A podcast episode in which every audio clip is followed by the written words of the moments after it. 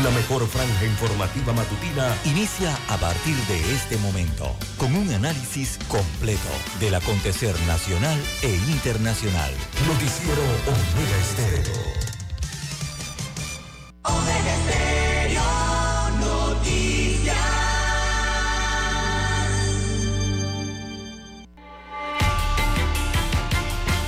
A continuación, los titulares con los hechos que son noticias hoy.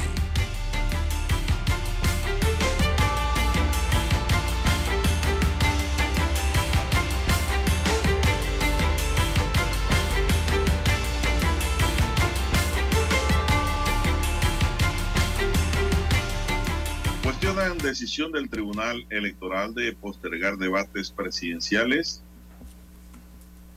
Los candidatos presidenciales afirman esta medida es un duro golpe al proceso electoral. El propio Tribunal Electoral ha roto las reglas para favorecer determinada campaña. Mientras más mentiras me publican, más propuestas presento, dice Carrizo.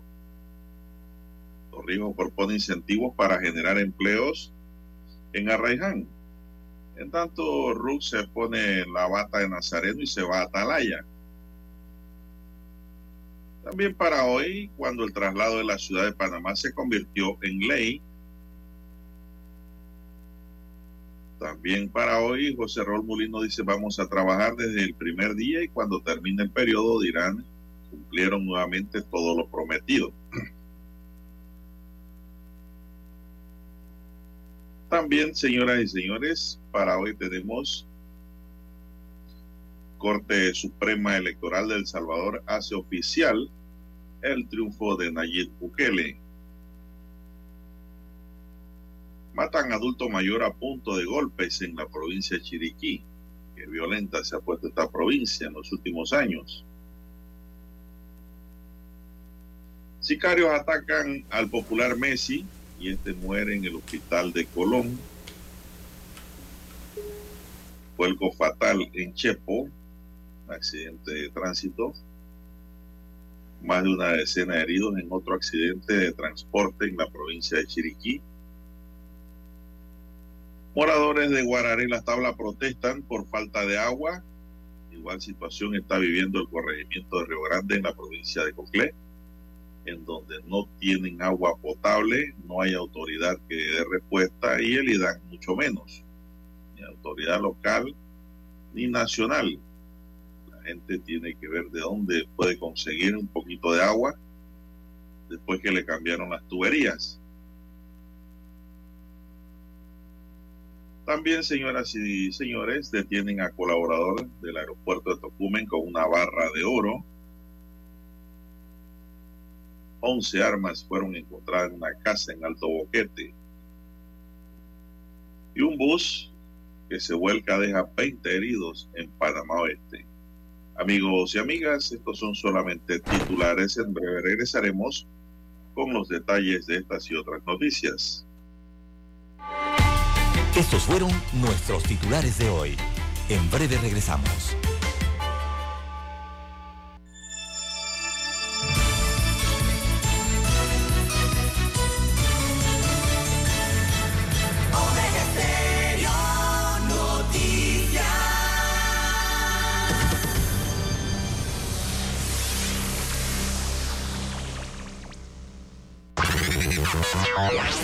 Desde el dominante Cerro Azul, Omega Estéreo cubre las provincias de Panamá, Colón, Darién, Panamá Oeste y las playas en los 107.3. Continúa desde el majestuoso Cerro Canajagua en los 107.5, cubriendo todas las provincias centrales hasta el imponente volcán Barú en los 107.3 para las provincias de Chiriquí, Bocas del Toro y Veraguas. Omega Estéreo para todo Panamá.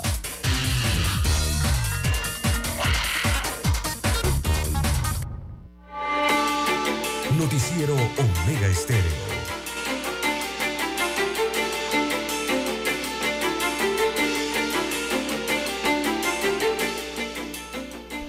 Amigos y amigas, muy buenos días. Hoy es lunes 19 de febrero del año 2024. Dani Arauz nos acompaña en el tablero de controles. En la mesa informativa les acompañamos.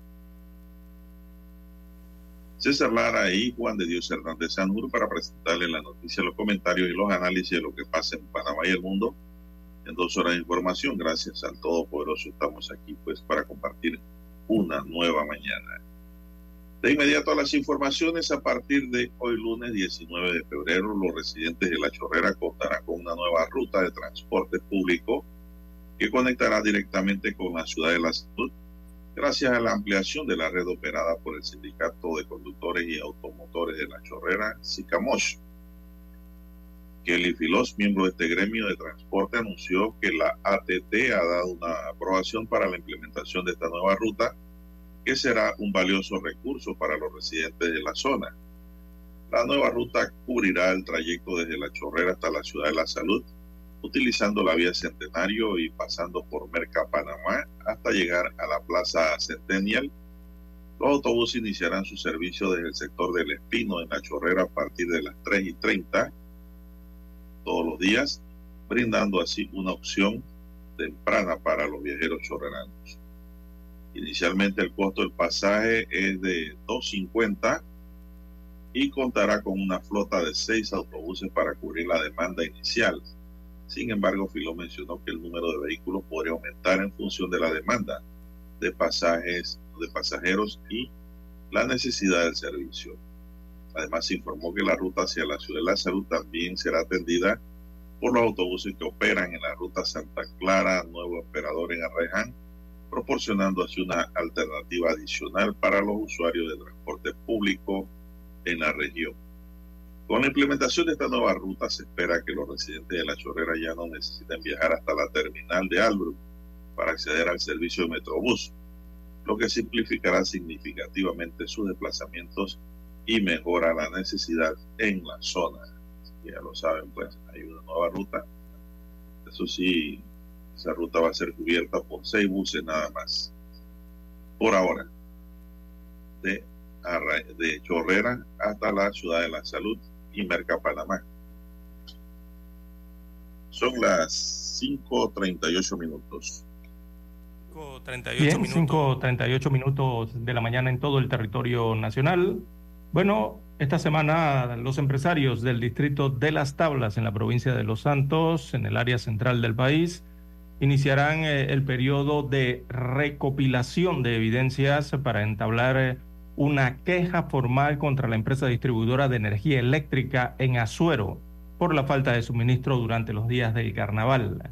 Así que hasta el día viernes eh, recibiremos evidencias que nos permitan presentar la queja formal ante la ASEP y una posible demanda civil o administrativa para reclamar las compensaciones por daños ocasionados por los apagones en carnaval. Así lo ha destacado Rigoberto Vergara, abogado y directivo de la Cámara de Comercio, Industrias y Agricultura de Las Tablas, esto en Azuero. Esto se registra a raíz eh, de que la empresa respondió, abro comillas, citamos a la empresa, en Edemet somos respetuosos de nuestros clientes y la ley y las leyes, también las regulaciones. Nos comprometemos a seguir el debido proceso en este caso, abordándolo de manera transparente y conforme a la ley. Es importante mencionar que nuestra empresa ha realizado un análisis técnico exhaustivo y ha enviado las respuestas pertinentes relacionadas con el caso. En tanto, eh, Rigoberto Vergara eh, ya presentó entonces una denuncia formal. Eh, esta denuncia es de carácter penal, a título personal, contra el director regional del IDAN también por incumplimiento de su deber como servidor público. Al respecto, el IDAN informó que la sede regional no ha recibido formal notificación de la demanda en cuanto a la falta de agua, detallaron que se vieron afectados por la falta del suministro eléctrico que mantuvo a la potabilizadora, en este caso la Rufina Alfaro, fuera de operación. Así que los empresarios eh, demandan entonces por falta de agua, por falta de, energía eléctrica van a demandar, están recogiendo las pruebas y también ya los ciudadanos han demandado por otra parte al IDAN. Esto por la falta de, por una parte de fluido eléctrico y otra por falta de agua potable en las tablas eh, durante las festividades de carnaval. Las 5.41 minutos de la mañana en todo el territorio nacional. Bueno, esto es un problema serio, unado al problema de la falta de agua. Hay más preguntas que respuestas, es lo que se tienen en los moradores de la comunidad de Guararé las tablas en Los Santos debido a las irregularidades en el servicio de agua potable y es que según han manifestado, el agua potable llega a algunos sitios mientras que a otros no. En ocasiones no hay agua por horas. Luego llega de forma intermitente, sin saber en realidad qué sucede. Nadie explica nada, ni siquiera las autoridades del IDAN. Y justamente respuesta a lo que exigen los residentes, ya que aseguran desde el principio de febrero están viviendo esta incertidumbre la situación ha provocado que varias comunidades se organicen y aunque han solicitado la presencia de las autoridades del Irán, señalan que prácticamente nada lo que saben de la verdadera realidad de la planta potabilizadora, como dijo usted, don César, y por ello pues han convocado a todas las fuerzas a una manifestación ante la gobernación de la provincia de Los Santos hoy. Y por todos lados. Por todos lados, don Juan de Dios, todos los distritos, eh, los corregimientos en esta provincia se están quejando por la misma situación. Y son también innumerables las pérdidas. Los empresarios, eh, por un lado, ya estiman que las pérdidas eh, por falta de luz y agua en las tablas ya supera los 250 mil dólares, sumado entonces a las otras quejas que hay por parte de los lugareños en cada corregimiento también que es eh, atendido por el IDAN y también por falta del suministro de energía eléctrica. Así que la situación eh, tiende a complicarse en esta provincia en cuanto a los servicios eh, públicos. Una situación también están viviendo los moradores de Río Grande en la provincia de Coclé, en donde el agua no llega ni de día ni de noche. La gente está cargando agua de otros lugares o los que tienen pozo, pues utilizan agua de pozo para las necesidades básicas de la casa, pero tienen que comprar garrafones en los supermercados. El representante del lugar, el profesor Meneses, dice que él no sabe nada de eso. Entonces, ¿para qué hay un representante? Es la pregunta que yo hago. Ese es el primero que tiene que estar enterado de todo lo que está pasando para darle respuesta a la población. El representante de corregimiento, pero dice que no sabe. ¿Cómo no va a saber? La alcaldesa tampoco sabe. ¿Cómo no va a saber la alcaldesa si este es un corregimiento del distrito de Penonomé? Y el IDAN se esconde. El IDAN no da respuesta. No hay agua potable y nadie sabe por qué, don César, si siempre hubo agua potable hasta antes de los carnavales. Y buena agua. De pronto no hay agua. Entonces no hay una respuesta concreta y los moradores muy pronto van también a cerrar la Interamericana. Oh. Ya eso es algo que están planificando porque no resisten más. Nadie puede vivir sin agua potable. Esto está ocurriendo en el corregimiento de Río Grande, provincia de Coclé. ¿Hasta cuándo? Así es, eh, es inseguridad hídrica, eh, hídrica, sí, por un lado, y también la, la, inseguridad energética por el otro, don Juan de Dios. Y esto eh, tiene su impacto en la comunidad y tiene su impacto en las personas, don Juan de Dios, que son las que se quejan constantemente. Eh, vivir como gorgojos no se puede. El problema del agua es vital, de verdad, el suministro del agua a las personas es un tema vital. Igualmente el de la energía eléctrica para lo que tiene que ver con la economía y lo que tiene que ver con los comercios y servicios eh, de diversos puntos de la República de Panamá. Los servicios básicos de agua potable y de electricidad eh, son claves, entonces, eh, eh, en la economía, don Juan de Dios, son claves en el aspecto social y en el aspecto económico del país. No se puede seguir viviendo de esta manera, que sopla un viento, se va la energía eléctrica, cae un chubasco, se va la energía eléctrica, un automóvil sale de la vía, se va la energía eléctrica. y situaciones como esta, un viento y se va la energía eléctrica Y a veces por nada, don Juan de Dios, no ha visto que ha ocurrido nada y se va la energía eléctrica, así de por la nada. Entonces, eh, aquí la autoridad de aseo de los servicios públicos y el gobierno central también tienen que hacer su fiscalización y poner las multas, don Juan de Dios, o si no, revisar concesiones eh, ante esta situación que está pasando, porque el detalle está aquí que con la energía eléctrica todo está, está concesionada, ¿no? No, y lo curioso es que en Cocle hay un río grande, no solo el corregimiento, sino un río grande de verdad, verde, limpio y majestuoso. Y el corregimiento, por donde pasa, no tiene agua potable. ¿Qué respuesta tienen las autoridades a una situación increíble que se vive en la provincia de Coclé? Vamos a la pausa, Dani, y regresamos.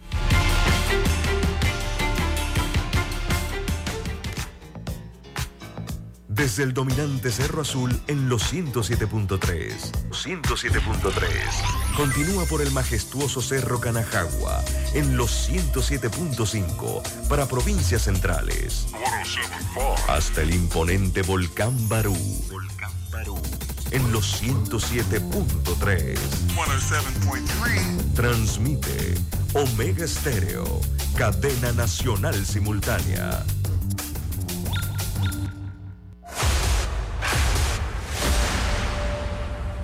Desde los estudios de Omega Estéreo, establecemos contacto vía satélite con la voz de América. Desde Washington, presentamos el reportaje internacional.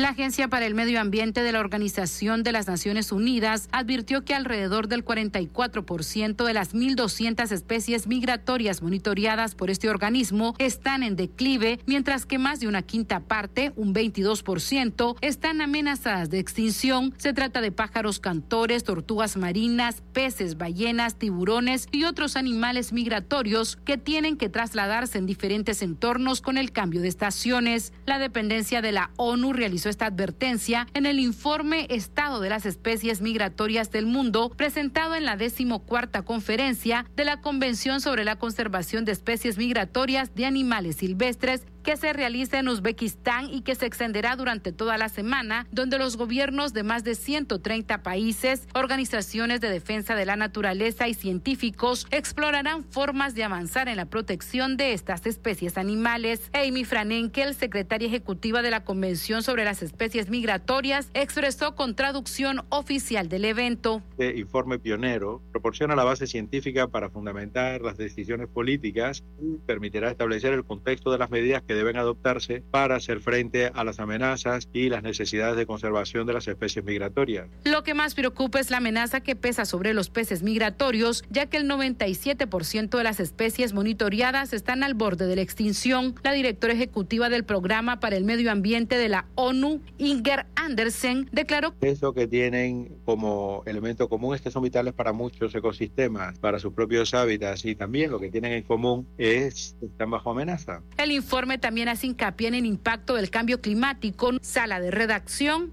Voz de América. Escucharon vía satélite desde Washington el reportaje internacional. ¿Quieres anunciarte en Omega Stereo pero no sabes cómo? Solo llámanos o escríbenos al 6675-0990 y buscaremos la mejor opción para tu marca, producto o empresa. Ya lo sabes, 6675-0990. No esperes más. En centrales telefónicas, la casa del teléfono es tu mejor opción. Te asesoramos y ofrecemos buena atención. Años de experiencia, trabajando para ti. La casa del teléfono, ubicados en Via Brasil y vista hermosa. La casa del teléfono, líder de telecomunicaciones. La casa del teléfono, distribuidores de Panasonic.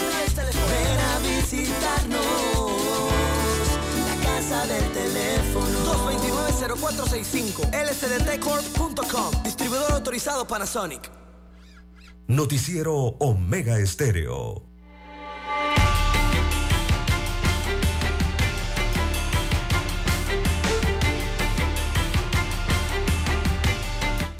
Avanzamos, son las 5.50 minutos.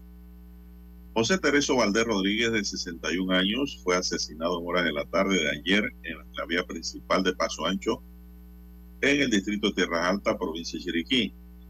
La información preliminar indica que el hecho de sangre tuvo lugar pasada las 2 de la tarde frente al mini super Bambito en medio de una riña en la que se vio involucrado Valdés Rodríguez con otro hombre por razones de que por el momento se desconocen. Durante la riña, el agresor atacó brutalmente con sus manos a Valdés Rodríguez y tras asesinarlo escapó de la escena, abandonó su cadáver en medio de la vía. Este brutal crimen dejó consternado a los residentes del Paso Ancho, pues la confrontación se intensificó rápidamente. Los paramédicos del Ministerio de Salud fueron los primeros en llegar a la escena y constataron que Valdés ya no tenía signos vitales, por lo que le correspondió a las autoridades y unidades de policía coordinar todo el área para preservar los indicios de pruebas. Mientras los peritos de medicina legal y ciencia forense efectuaban la diligencia de levantamiento del cadáver, la policía realizaba un operativo en el área cercana a la escena, la que les permitió capturar casi dos horas después al sospechoso de 37 años de edad, eh, quien le quitó la vida a un hombre de 61 años próximo a la cancha de fútbol de Paso Ancho, según confirmó el comisionado Julio Wong, jefe de la zona policial de Chiriquí. Así que todavía se desconoce la causa de la riña, pero tampoco es para matar a otros. Eso. Ahora va a estar arrepentido en la chirola. Perdió su libertad así está la situación. Bueno, y de otros hechos delictivos también y violentos que se registran en el país. Bueno, ya que habla de la provincia de Chiriquí, don Juan de Dios, eh, en la temática eh, regional, eh, bueno, más de una decena de heridos se ha registrado en un accidente de transporte público en la provincia de Chiriquí. son más de 12 personas las que resultaron lesionadas de este accidente de un transporte público ocurrido en San Juan, esto en el oriente de la provincia de Chiriquí. Eh, según las fuentes oficiales, el incidente, eh, esto más bien es un accidente, ¿no? Se desencadenó cuando un neumático explotó, causando que el conductor perdiera el control del vehículo, el cual eh, finalmente se volcó, resultando en múltiples víctimas o lesionados aquí, diríamos. Así que los servicios eh, de emergencia eh, del Estado, e incluyendo ambulancias del Seguro Social, ambulancias de bomberos, del Ministerio de Salud y también del 911, eh, respondieron de manera inmediata ese llamado de auxilio, desplegando entonces lo que son estos esfuerzos para atender a los heridos y brindarles atención médica necesaria. El reporte preliminar de la emergencia indica que un total de 25 pacientes, o sea, lesionados, ¿no? Fueron atendidos en el lugar del accidente. De estos 16 fueron clasificados como verdes, eh, indicando lesiones, eh, cuando es verde son lesiones leves, ¿no? Mientras que 8 presentaban lesiones de gravedad moderada. Estos eh, son categorizados como amarillos. Además, una persona fue clasificada como paciente rojo con lesiones graves que requerían atención médica urgente. Esto de los 25 pacientes atendidos. Así que varias ambulancias eh, atendieron ese accidente eh, para estabilizar heridos allí, transportarlos a centros médicos cercanos para recibir tratamiento especializado. Eh, esto ocurrió en la comunidad de San Juan y en el oriente de la provincia Chiricana. Esto ocurrió el día de ayer, cuando se registra entonces este accidente en el que se vio involucrado un vehículo del transporte público en la provincia de Chiriquí.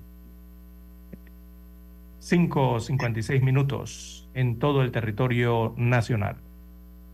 Bueno, a partir de hoy, los estudiantes o acudientes tendrán la oportunidad de solicitar el beneficio que permitirá a los estudiantes de colegios públicos y privados en los distritos de Panamá y San Miguelito acceder a las tarifas reducidas del Sistema Integrado de Transporte Público Urbano para el año 2024.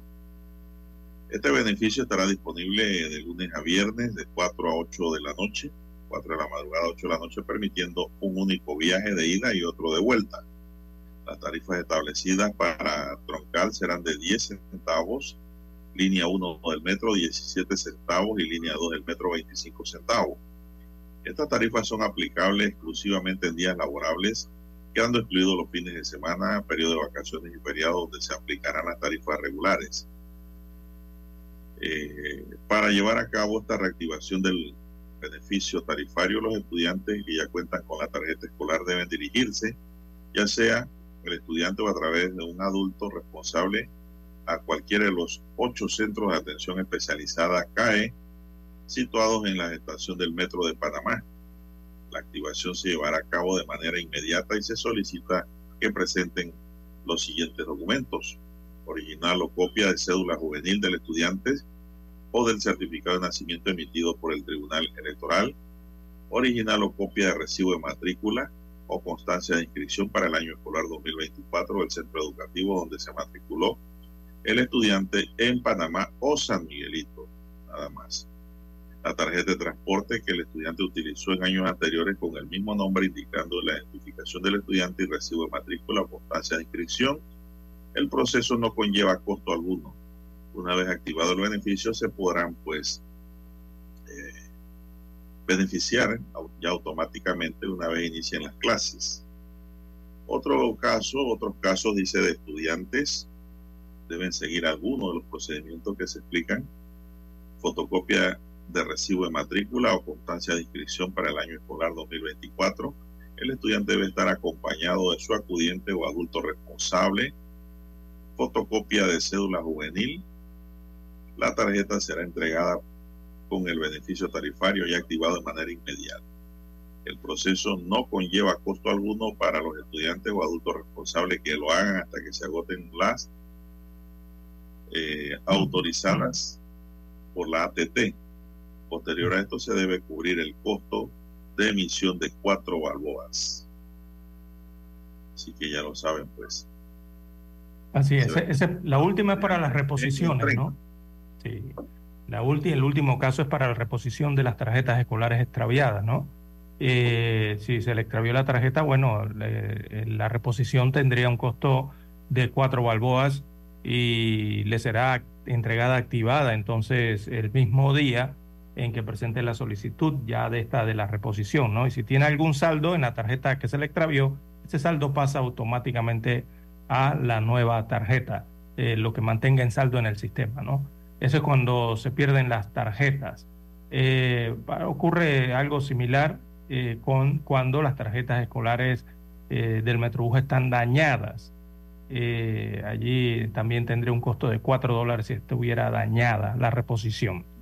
Pero regularmente, don Juan de Dios, cuando eh, llegan los estudiantes, llegan los padres de familia a inicio de año, es simplemente la activación, ¿no? Para los meses del año escolar, que esté activa entonces y puedan recibir ese beneficio em, con una tarifa tanto en las líneas del metro, ¿verdad? Eh, recordemos que en la línea del metro la tarifa sería de 17 centavos con la tarjeta activada para el estudiante, un beneficio eh, importante para ellos en la línea 2 del metro sería de 25 centésimos y a excepción de los fines de semana ¿no? y los periodos de vacaciones y los feriados. Así que también recibirían beneficio en el transporte eh, público de autobuses, casi la mitad del precio les costaría. Así que importante eh, a los padres de familia y también a los estudiantes eh, el proceso de activación de sus tarjetas estudiantiles para el año escolar 2024. Las seis en punto de la mañana, escuchemos el himno nacional.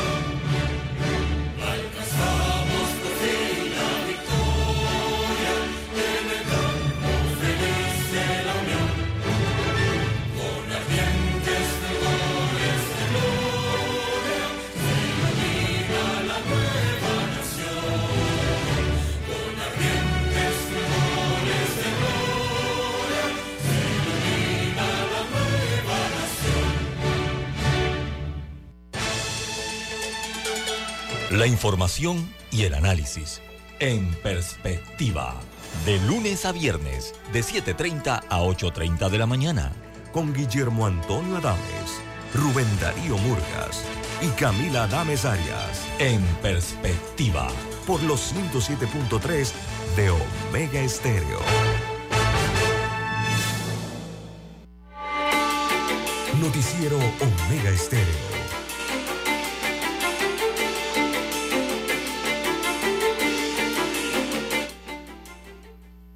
Bien, amigos oyentes, las seis, tres minutos eh, de la mañana, seis, cuatro minutos ya de la mañana en todo el territorio nacional. Bien, a esta hora de la mañana, no, vamos a ver si tenemos rápidamente eh, más informaciones para la mañana de hoy. Bueno, eh, también, eh, don Juan de Dios, las tarifas eh, del transporte público, de, no, en este caso sí público, pero de colegiales. No, este es otro transporte distinto. Este transporte es el de los autobuses colegiales. Eh, también registra aumento en sus tarifas. Sí, registra aumento en sus tarifas. otro duro golpe al bolsillo. Ya se están quejando los padres de familia eh, que afirman que estos propietarios de autobuses colegiales eh, están aplicando un cobro exagerado entonces al servicio y que por año incrementan de entre 5 a 10 dólares el pago de las mensualidades eh, de este transporte, que es otro factor que afecta también al bolsillo de los padres de familia.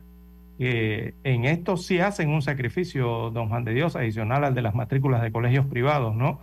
El pago del autobús colegial también es un sacrificio para que muchos de sus hijos se movilicen de forma segura y no simplemente interbarrialmente, sino eh, eh, intercorregimiento incluso hasta interdistrital, o sea, de un distrito hasta interprovincial, don Juan de Dios, porque hay eh, estudiantes que vienen a Ciudad Capital desde la provincia de Panamá Oeste, otros que incluso vienen desde Colón hay unos que incluso llegan desde el distrito de Capira hasta el distrito de Panamá en autobuses colegiales. Imagínense toda la ruta que tienen que hacer, ¿no? Atravesar Chorrera, Raiján y los diferentes corregimientos eh, de la ciudad capital para llegar a su aula de clases. Así que también están preocupados y están pidiendo a las autoridades eh, poner orden al cobro de este servicio de los autobuses colegiales. Las seis, cinco minutos eh, de la mañana los deportes y retornamos. Omega Estéreo, 24 horas en FM Estéreo. Con ustedes las noticias deportivas nacional e internacional más destacadas. Deportes, Omega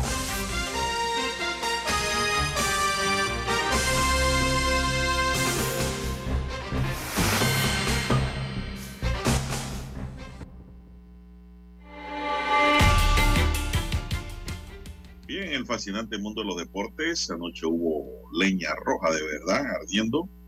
Cocle derrotó a Panamá este en 11 episodios, 11 innings, 5 carreras por 3. En el segundo partido de la serie semifinal del 55 campeonato de béisbol juvenil, realizado este juego en el estadio José Antonio Ramón Cartera de Aguadulce.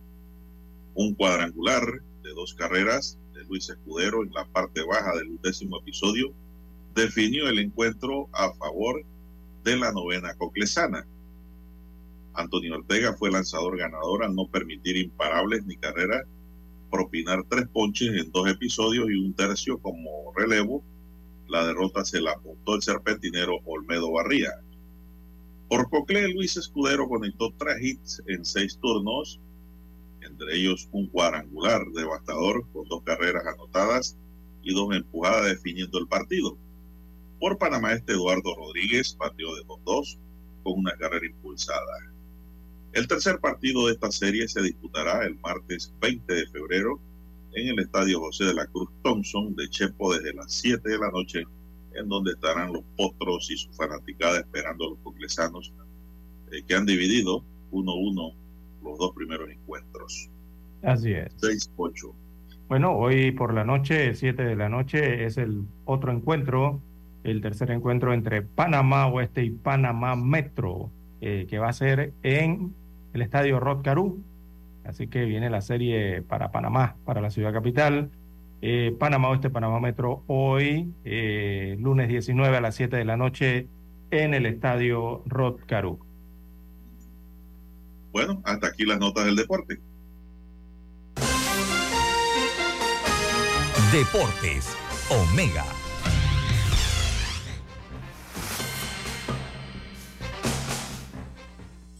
Escuchar Omega Stereo es más fácil que nunca. Solo busca la aplicación de Omega Stereo en Play Store o App Store y descárgala gratis. No te pierdas los mejores programas y tu música favorita. Descarga la app de Omega Stereo y disfruta a las 24 horas donde estés. Noticiero Omega Estéreo. Desde los estudios de Omega Estéreo, establecemos contacto vía satélite con la voz de América. Desde Washington, presentamos el reportaje internacional.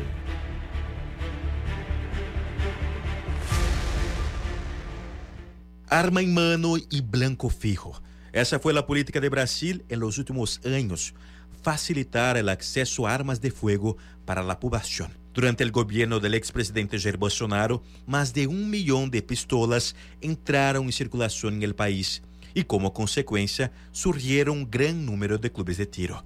En 2023, un nuevo gobierno asumió el cargo y la primera decisión de Lula como presidente fue revocar tales medidas y adoptar una política antiarmamentista. Un año después, y desde entonces, se registraron poco más de 28 mil armas, un 70% menos que el último año de gobierno del expresidente Bolsonaro. Sin embargo, los delitos mortales con violencia siguen siendo elevados en Brasil y en 2023 hubo más de 40 mil muertes violentas, un 4% menos que el año anterior, una disminución pequeña, pero celebrada por el ministro de Justicia, Flávio Dino. Rompiendo definitivamente con esa supuesta relación de causa y efecto, que se cree que más armas significan menos crímenes. Hemos demostrado que menos armas significan menos crímenes. Necesitamos que las armas estén en las manos correctas. Pero mientras la población tiene menos armas en sus manos, el crimen organizado se fortalece. A través de las fronteras, facciones como el PCC y el Comando Vermelho han logrado importar armamento pesado. La última gran operación se produjo a finales de 2023. La policía logró capturar 43 mil armas en manos de delincuentes, valoradas en más de mil millones de reales, unos 200 millones de dólares.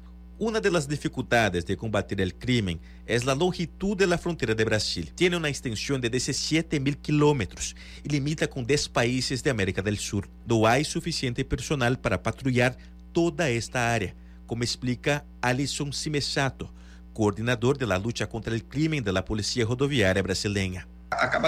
Eso termina siendo un ciclo de criminalidad. Obtiene ingresos de las drogas y se hace necesario que se fortalezcan con armas ilegales. Algunos países vecinos se dedican a este contrabando y nosotros sufrimos las consecuencias. La policía rodoviaria ha estado intentando invertir inteligencia para evitar que las armas ilegales lleguen a las grandes ciudades y anunció un concurso nacional para ocupar 5.000 nuevas plazas que serán asignadas a las regiones más frecuentadas por los criminales. Edgar Maciel, Voz de América, Brasil. Escucharon vía satélite desde Washington el reportaje internacional. Cuando nadie creía en el FM estéreo, construimos el camino que seguirían todos los demás. Esta es la nueva generación en radio. El reto no ha sido fácil.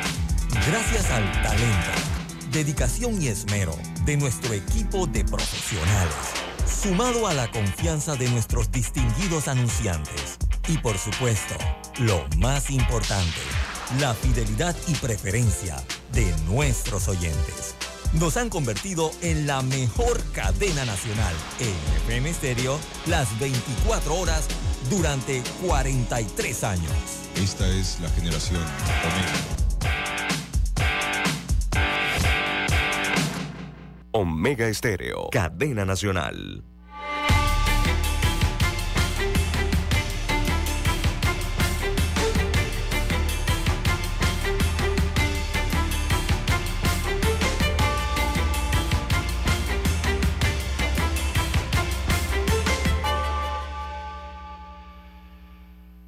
Bien, amigos oyentes, las 6:13, 6:13 minutos eh, de la mañana en todo el territorio nacional.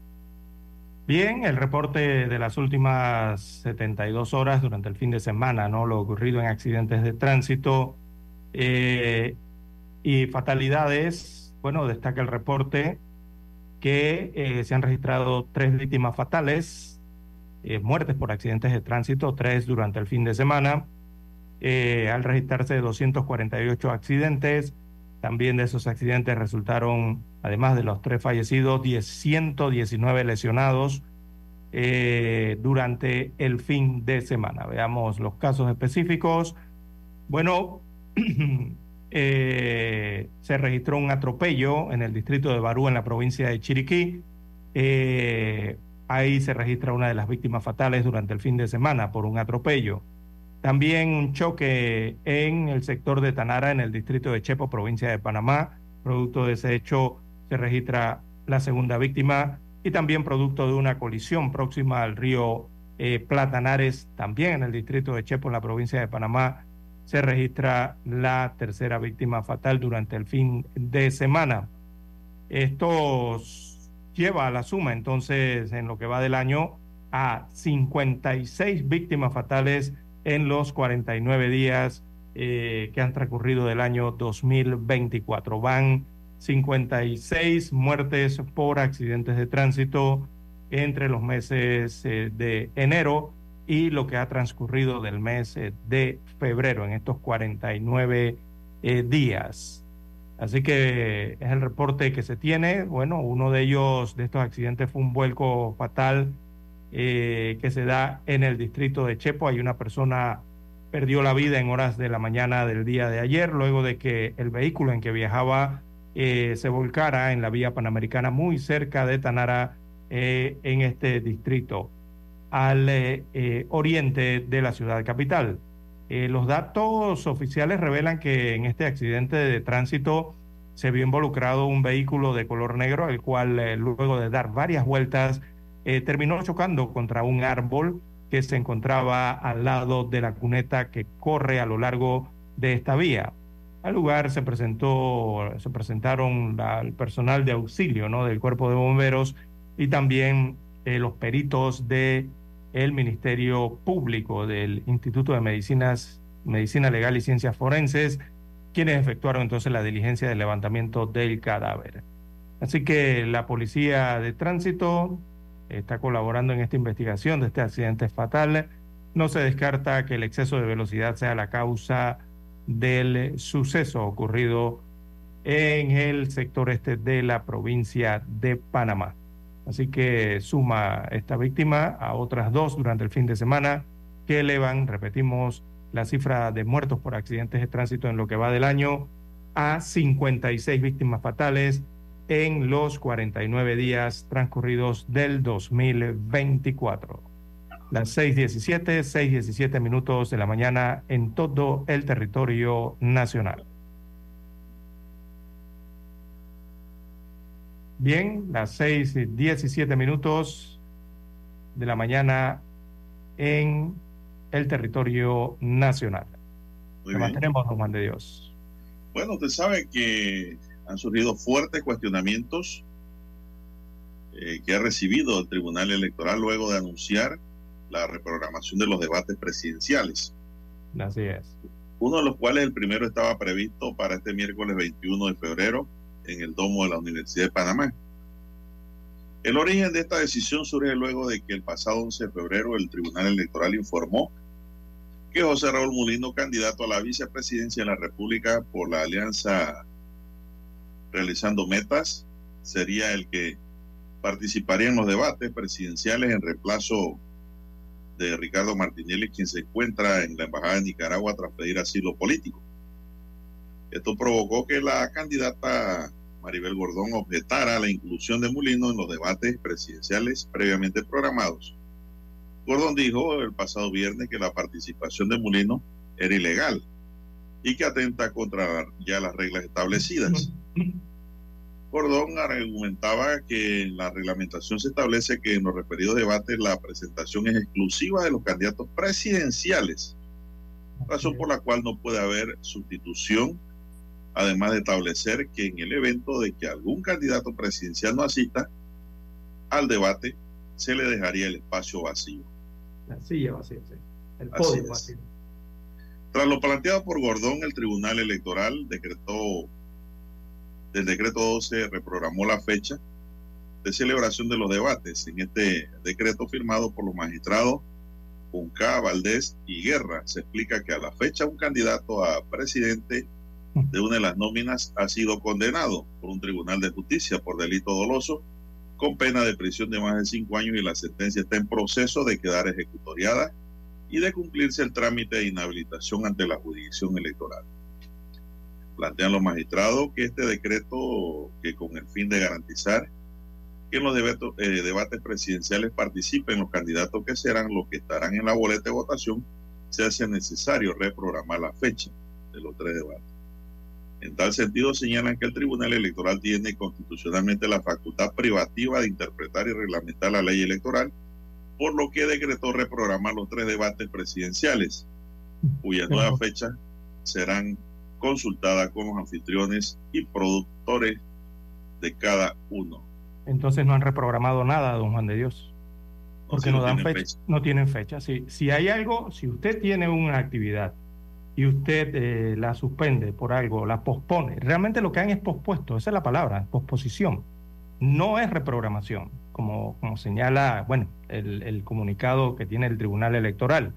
Porque cuando usted reprograma algo es porque ya usted tiene la, usted da la fecha inmediatamente del día decir en que se va a dar la actividad o, o lo que sea, el debate en este caso, ¿no?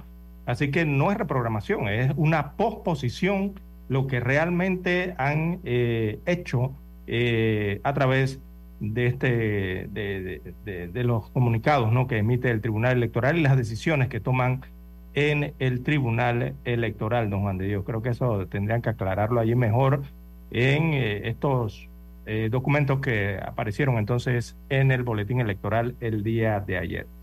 Pero la verdad, don Juan de Dios, la verdad, la verdad que la decisión del tribunal, eh, bueno, no debió ser la posposición, don Juan de Dios. Debió ser mantener el debate conforme al reglamento existente que ellos mismos plantearon desde un inicio eh, y que vemos ahora que prácticamente solitos, don Juan de Dios, solos, se metieron en este lío, eh, ¿verdad?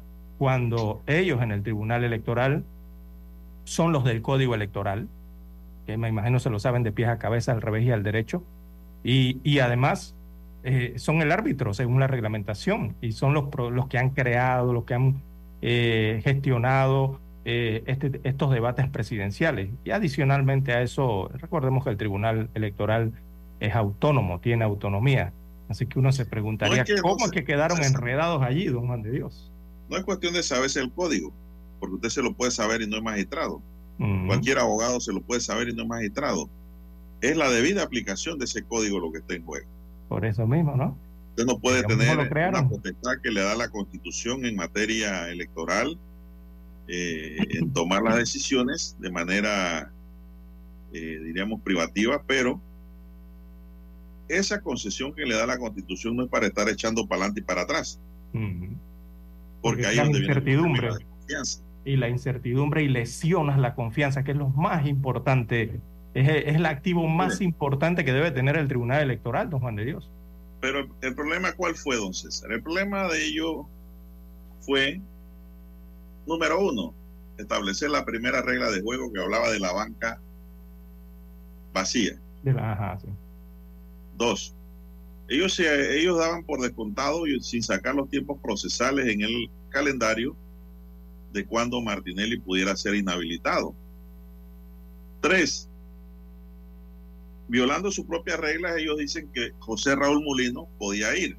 Pero es que no puede porque la propia regla dice que no se pueden sustituir. Martinelli no está inhabilitado. Exactamente. Y además, sí, y además de eso, don Juan de Dios, que lo que usted ha dicho, en el propio reglamento del debate, allí dice explícitamente que no pueden sustituirse los candidatos. Ahí lo dice clarito. Y dice que en un debate presidencial no puede ser sustituido nadie.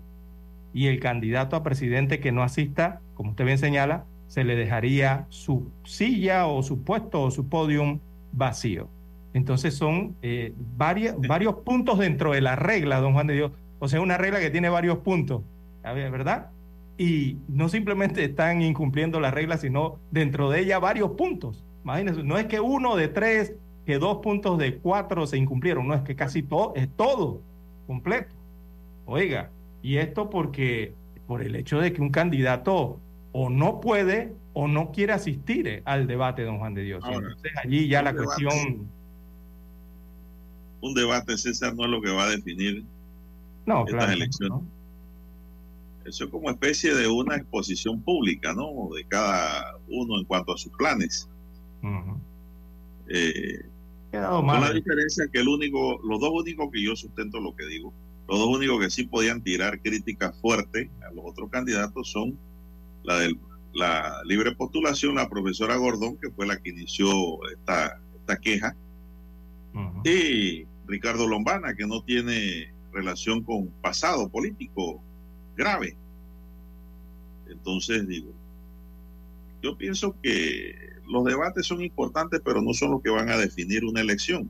Recordemos el caso de Mireya Moscoso, no fue ningún debate. Exacto, sí. Ella dijo, mis, mis votantes, mis encuestas son de carne y hueso, y así lo demostró en las elecciones. Y que, y que iban a salir debajo de las piedras los votos, y, y salieron los votos debajo, debajo de las piedras. Pero es lamentable, sí. Pero en esto del debate y su, yo utilizo la palabra correcta, posposición, eh, es la que debería ser la palabra. Eh, es lamentable, ¿no? Y, de profunda preocupación porque lastimosamente el Tribunal Electoral... Se adelantó. Sí, y, está actuando sin seguir sus propias reglas, como se ha visto, y lo que ha demostrado al no hacer o seguir sus reglas es que están, sí, están improvisando, don Juan de Dios, eh, están actuando eh, discrecionalmente y, eso conduce a la inseguridad. Eh, eso ocurrido. Se estaban violando, César. Sí, exacto. ¿Por qué? Porque un acuerdo de sala no está por encima de una reglamentación. Exactamente. Y ni por arriba de un código tampoco. Y el código que está más arriba, imagínese usted. Exactamente. Y de más arriba la constitución. Y arriba la constitución. Imagínese usted toda esa, esa pirámide kelseliana, ¿no? Kelseniana. Kelseniana. Kelsen, sí, es el hombre allí. Eh, pero entonces esto nos demuestra esto. Eh, eh, eso ha ocurrido inicialmente. lo que a mí me preocupa es que eso golpea innecesariamente la confianza, don Juan de Dios. Esa palabrita, ese valor importante que debe cuidar el Tribunal Electoral, porque ese es el valor que le da la población de Panamá al Tribunal Electoral, la confianza que tienen en cada elección eh, con esa institución, ¿no? La, confianza de que goza esa institución. Usted podrá, podrá buscar la encuesta que usted quiera, el sondeo que usted quiera y la opinión que usted quiera. Y una de las eh, de mayor confianza precisamente es el Tribunal Electoral, aparte de la, del sector de la Iglesia Católica, ¿no? Eh, pero eso, eso es lo que realmente me preocupa porque golpea la confianza de que goza institución, que goza esta institución y le deja como una especie de abolladura, ¿verdad? Eh, en su intento de repararla, de, reparar la situación, de, de, de, reprogramar, pues, pues esta es otra equivocación al tratar de reprogramar la palabra que utilizan ellos, porque al final digo, no han reprogramado nada. Lo que están haciendo es posponiendo el debate, pero posponiéndolo porque uno de los candidatos o no puede o no quiere asistir. Porque todo estaba preparado, don Juan de Dios. La Universidad de Panamá estaba listo, la televisora estaban listas, los siete candidatos restantes estaban preparados y dispuestos a participar, excepto uno que está refugiado con asilo en la Embajada de Nicaragua, pero sin salvoconducto en Panamá. El error del Tribunal Electoral fue autorizar a José Raúl Molina, que ahora dice que le tienen miedo, que, tiene culillo. Yo no creo en eso. Pero si Yo lo que creo es que el Tribunal Electoral se equivocó al autorizar a un candidato a vicepresidencia cuando el de la presidencia estaba habilitado legalmente para estar en la silla. Entonces te quedaba la disyuntiva.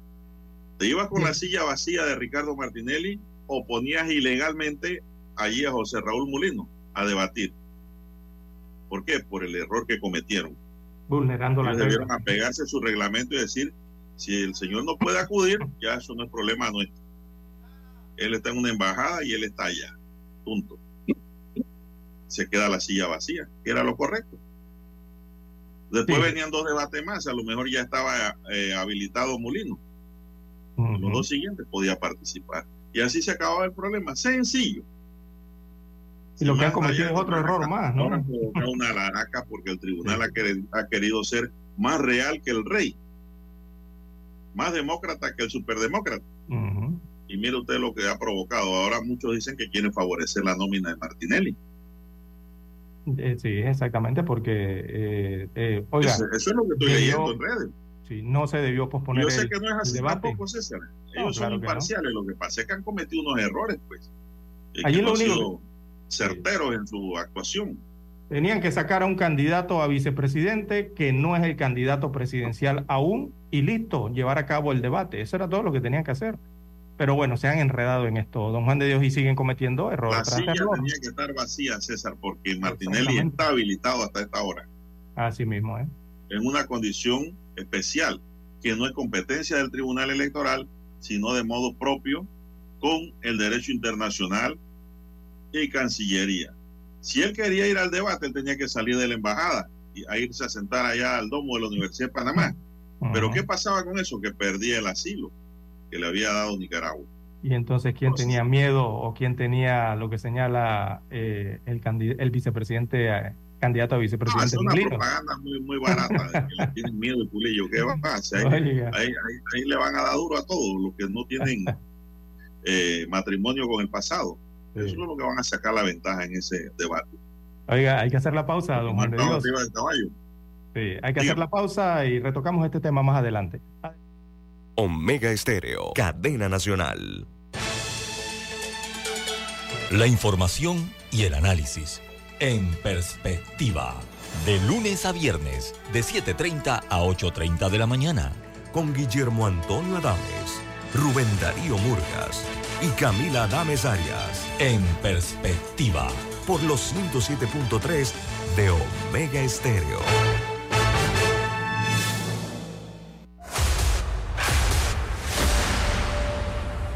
Desde los estudios de Omega Estéreo, establecemos contacto vía satélite con la voz de América. Desde Washington, presentamos el reportaje internacional.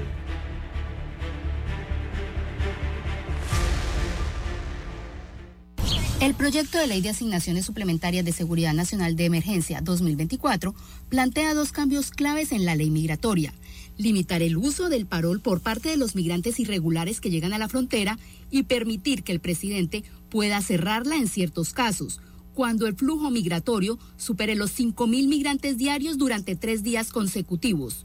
Biden celebró el acuerdo. Me daría como presidente una nueva autoridad de emergencia para cerrar la frontera cuando se vea abrumada. Hará que nuestro proceso de asilo sea más justo y eficiente al tiempo que protegerá a los más vulnerables. El proyecto de 118 mil millones de dólares contempla destinar 20 mil millones a la seguridad fronteriza, con medidas como el cierre de la frontera con México cuando esté colapsada, restringir el acceso al asilo y terminar con lo que en inglés se llama Cash and Release, la política de liberar a los migrantes en Estados Unidos mientras esperan cita en una corte para pedir asilo. El presidente de la Cámara, el republicano Mike Johnson, rechazó de inmediato la propuesta. Yo he visto suficiente.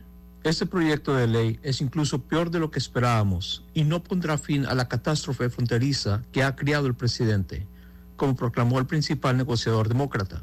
Según esta legislación, la frontera nunca se cierra.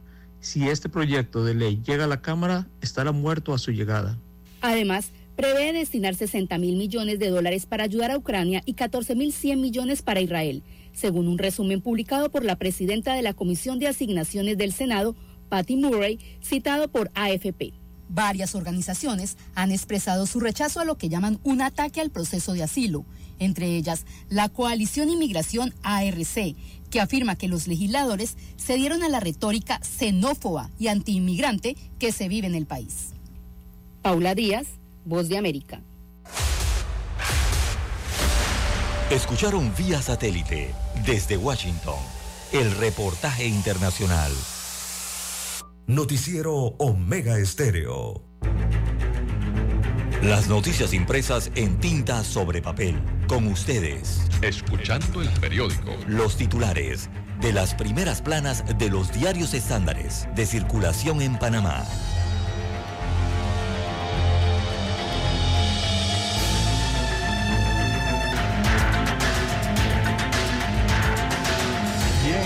El diario La Prensa titula para este lunes 19 de febrero, el Estado recibirá un cascarón como accionista de EPASA, destaca la unidad investigativa del diario La Prensa para la mañana de hoy. Redacta el informe, el reporte, lo redacta Hereida Prieto Barreiro del diario La Prensa y destaca que las propiedades de editora Panamá América SA fueron rematadas en subasta en octubre pasado por la fiduciaria Global Financial Funds de Global Bank. Así que es un amplio reportaje en la página 4A del diario La Prensa que dice que aunque el Estado eh, pagó por la adquisición de Editora Panamá América SA, eh, pasa, eh, bueno, no podrá el Estado recuperar ese dinero debido a que la entonces tenedora de los bienes, que es la inmobiliaria TPA, eh, dejó de pagar entonces préstamos por 12 millones de dólares. Estos préstamos tenían como garantía los bienes de la casa editorial mediante un fideicomiso eh, irrevocable de garantía a favor de Global Financial Funds Corporation, perteneciente a Global Bank destaca hoy el principal titular del diario La Prensa. En otros títulos, para la mañana de hoy del rotativo, duras críticas a, a decisión del Tribunal Electoral. Está de alterar fechas eh, de los debates presidenciales. Así que seis de las ocho campañas presidenciales eh, criticaron la decisión del Tribunal Electoral de posponer los debates entre los candidatos, alegando que se cambiaron las reglas del juego por atender la situación particular de un aspirante presidencial en Panamá. Lluvia de críticas y de todo le ha caído al Tribunal Electoral. También eh, otros títulos de la prensa, 19 imputados por masiva titulación irregular de Selva, así como lo oye, de Selva. Así que la Fiscalía de Darién adelanta tres investigaciones en las que ha formulado cargos a 19 personas por delitos de blanqueo de capitales. También el delito de asociación ilícita y tramitación ilegal de tierras en la provincia de Darién y en la que se vincula a exfuncionarios de la Autoridad Nacional de eh, Tramitación de Tierras de la ANATI y también del Ministerio de Ambiente, Mi Ambiente por sus siglas. en otro de los títulos del rotativo para hoy, millonaria licitación de la Caja del Seguro Social entre reclamos. Y esta licitación es la que tiene que ver con el servicio de hemodiálisis. Así que los reclamos rodean la licitación de la Caja del Seguro Social para el servicio de hemodiálisis y suministros de kits eh, de hemodiálisis, así como el diseño, también la construcción y habilitación de unidades de hemodiálisis Esto por un monto de 180 millones de dólares. En otros títulos de portada, la encrucijada del asilo de Martinelli. Hay un análisis en la página 8A de la prensa del abogado Rodrigo Noriega. Así que la decisión del expresidente eh, Ricardo Martinelli Berrocal de aislarse en la sede de la Embajada de Nicaragua en la ciudad de Panamá se ha constituido en un problema de la diplomacia internacional entre Panamá y el país centroamericano arranca diciendo el análisis de la página 8A. También en economía, ingresos por turismo aún no superan cifras eh, prepandemia. Está en la sección 1B de Economía y Finanzas de la Prensa. En la página 5B está el reportaje de la sección de Vivir Más. Bueno, un bosque, perdón, un bosque desenterrado en Barro Colorado. Tiene un reportaje importante allí. También en las nacionales, Cámara de Comercio hace un llamado a los candidatos y les ha dicho que se despabilen. Está aburrida la campaña Sosa. Bien, en los deportes, eh, José Caballero aparece su fotografía de, en la plana de deportes, Juventud en la selección eh, under, eh, esta es sub 15 de Panamá. Esta es la selección de béisbol, así que reportaje interesante en los deportes. Bien, son los principales titulares de portada del diario La Prensa. Pasamos a revisar ahora la primera plana de la estrella de Panamá. Bueno, la estrella para hoy nos dice, lanzan fuertes críticas contra el Tribunal Electoral tras reprogramar debates. Fuerte cuestionamiento ha recibido el Tribunal Electoral luego de anunciar ayer la reprogramación de los debates presidenciales. El origen de la decisión surge luego de que el pasado 11 de febrero la institución informó que José Raúl Molino asistiría al debate en reemplazo de Ricardo Martinelli, quien se encuentra asilado en la Embajada de Nicaragua. Esto provocó que la candidatura por la libre postulación a través de Maribel Gordón objetara la inclusión de Molino. El mexicano que intentó tomarse Panamá desde Bocas, el general Garza, fue un periodista rebelde quien empuñó las armas, por lo que fue exiliado en Panamá, donde murió. Canal de Panamá y su plan contra el cambio climático. La vía interoceánica tiene como objetivo lograr emisiones netas de carbono cero para el 2050 en línea con los objetivos globales. Para esta meta perseguirán acciones, compromisos y trabajos con toda la cadena de valor marítimo para crear un entorno propicio para operaciones y desarrollo sostenible. Asunción y Lima tras los Panamericanos de 2027. Ambas ciudades tendrán la oportunidad en marzo de este año de presentar sus respectivas ofertas deportivas a los representantes panamericanos quienes emitirán su voto a favor de uno o de otro. MAC presenta la exposición Pies bajo fuego sobre el despojo. Cuenta con la curaduría de Miguel López, quien empareja las performances de artistas centroamericanos con otras de otras partes del mundo para ofrecer una perspectiva única y profundizar sobre los varios significados del despojo desde perspectiva desde diferentes contextos geográficos y generacionales. Es un reportaje especial que tiene la estrella en la página 4B. Número de pasajeros en América Latina y el Caribe rompe récord en el 2023. Más del 57% de la población en Argentina vive en situación de pobreza, según revela estudio. Inmobiliarias llenan el tablero de quejas de la Codeco. Las principales quejas fueron temas relacionados con la devolución de dinero, vicio oculto, cláusulas abusivas, falta de información e incumplimiento de contrato, incumplimiento de garantía y resolución de contrato, entre otros.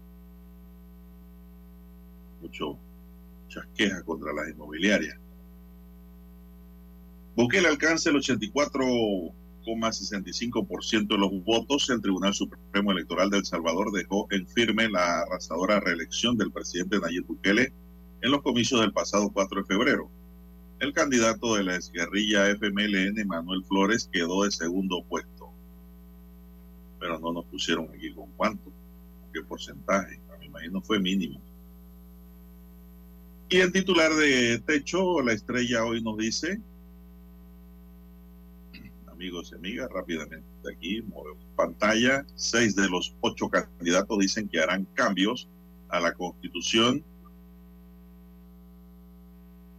La promesa ha sido formulada por varios candidatos en elecciones anteriores, quienes al llegar a la silla presidencial no logran materializar el compromiso adquirido con el electorado. El panameñismo lo ofreció César y no hizo nada, esto es un comentario mío. Igualmente el PRD y no hizo nada. Martinelli lo ofreció y no hizo nada. Todo ha quedado allí. Vamos a ver si alguno de los nuevos llega y logra crear los cambios constitucionales que requiere el país. Bien, señoras y señores, son las 6:43 minutos, 6:43 minutos y hasta aquí la lectura de los titulares de los diarios estándares que circulan a nivel nacional. Hasta aquí, escuchando el periódico. Las noticias de primera plana, impresas en tinta sobre papel.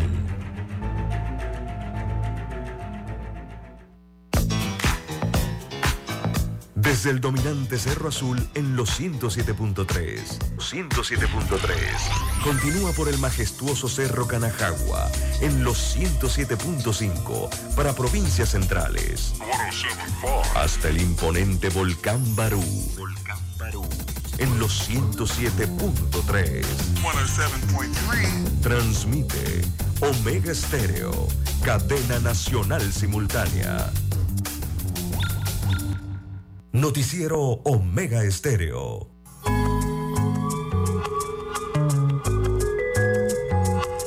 La economía mueve al planeta. Con ustedes, desde Washington, vía satélite, la nota económica. La secretaria del Tesoro Janet Yellen dijo que los datos del IPC, índice de precios al consumidor de enero, reflejan avances en la lucha contra la inflación a pesar de un aumento en el costo de la vivienda que hizo subir el indicador más de lo previsto por los economistas. Yellen se centró más bien en la cifra de inflación interanual del IPC, que fue del 3.1%, y no en el sorpresivo aumento intermensual de tres décimas porcentuales para enero, destacando que la cifra del 3.1% representa seis puntos porcentuales por debajo de su máximo registrado en junio de 2022. Según la agencia Reuters, la lectura más alta de lo esperado contribuyó a la caída de las acciones en Wall Street, haciendo retroceder las expectativas del mercado de reducciones de las tasas de interés por parte de la Reserva Federal. Los datos contradicen en cierta medida la reciente afirmación de Yellen de que la economía estadounidense se encuentra en una fase de aterrizaje suave, es decir, con una inflación controlada y un crecimiento de los salarios superior al de los precios, empujados al alza por la elevada inflación post-pandémica hemos logrado progresos significativos en nuestra lucha por reducir la inflación con una disminución de los precios de los principales gastos de los hogares, como la gasolina, los huevos y los billetes de avión, dijo Yellen, quien añadió que la economía estadounidense sigue creciendo con un mercado laboral históricamente sólido.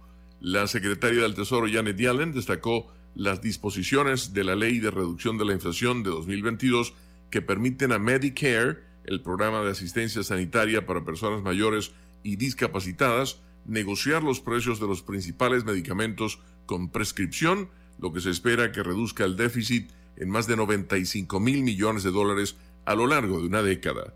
Con la nota económica desde Washington, Leonardo Bonet, Voz de América. Noticiero Omega Estéreo. Dale check, check, check. Willy, Willy, Willy. Willy alcalde. Willy alcalde. A la city. A la city. Willy alcalde.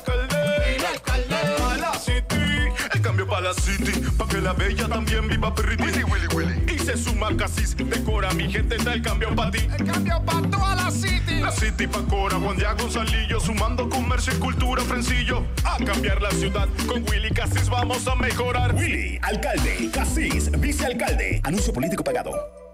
Omega Estéreo, cadena nacional.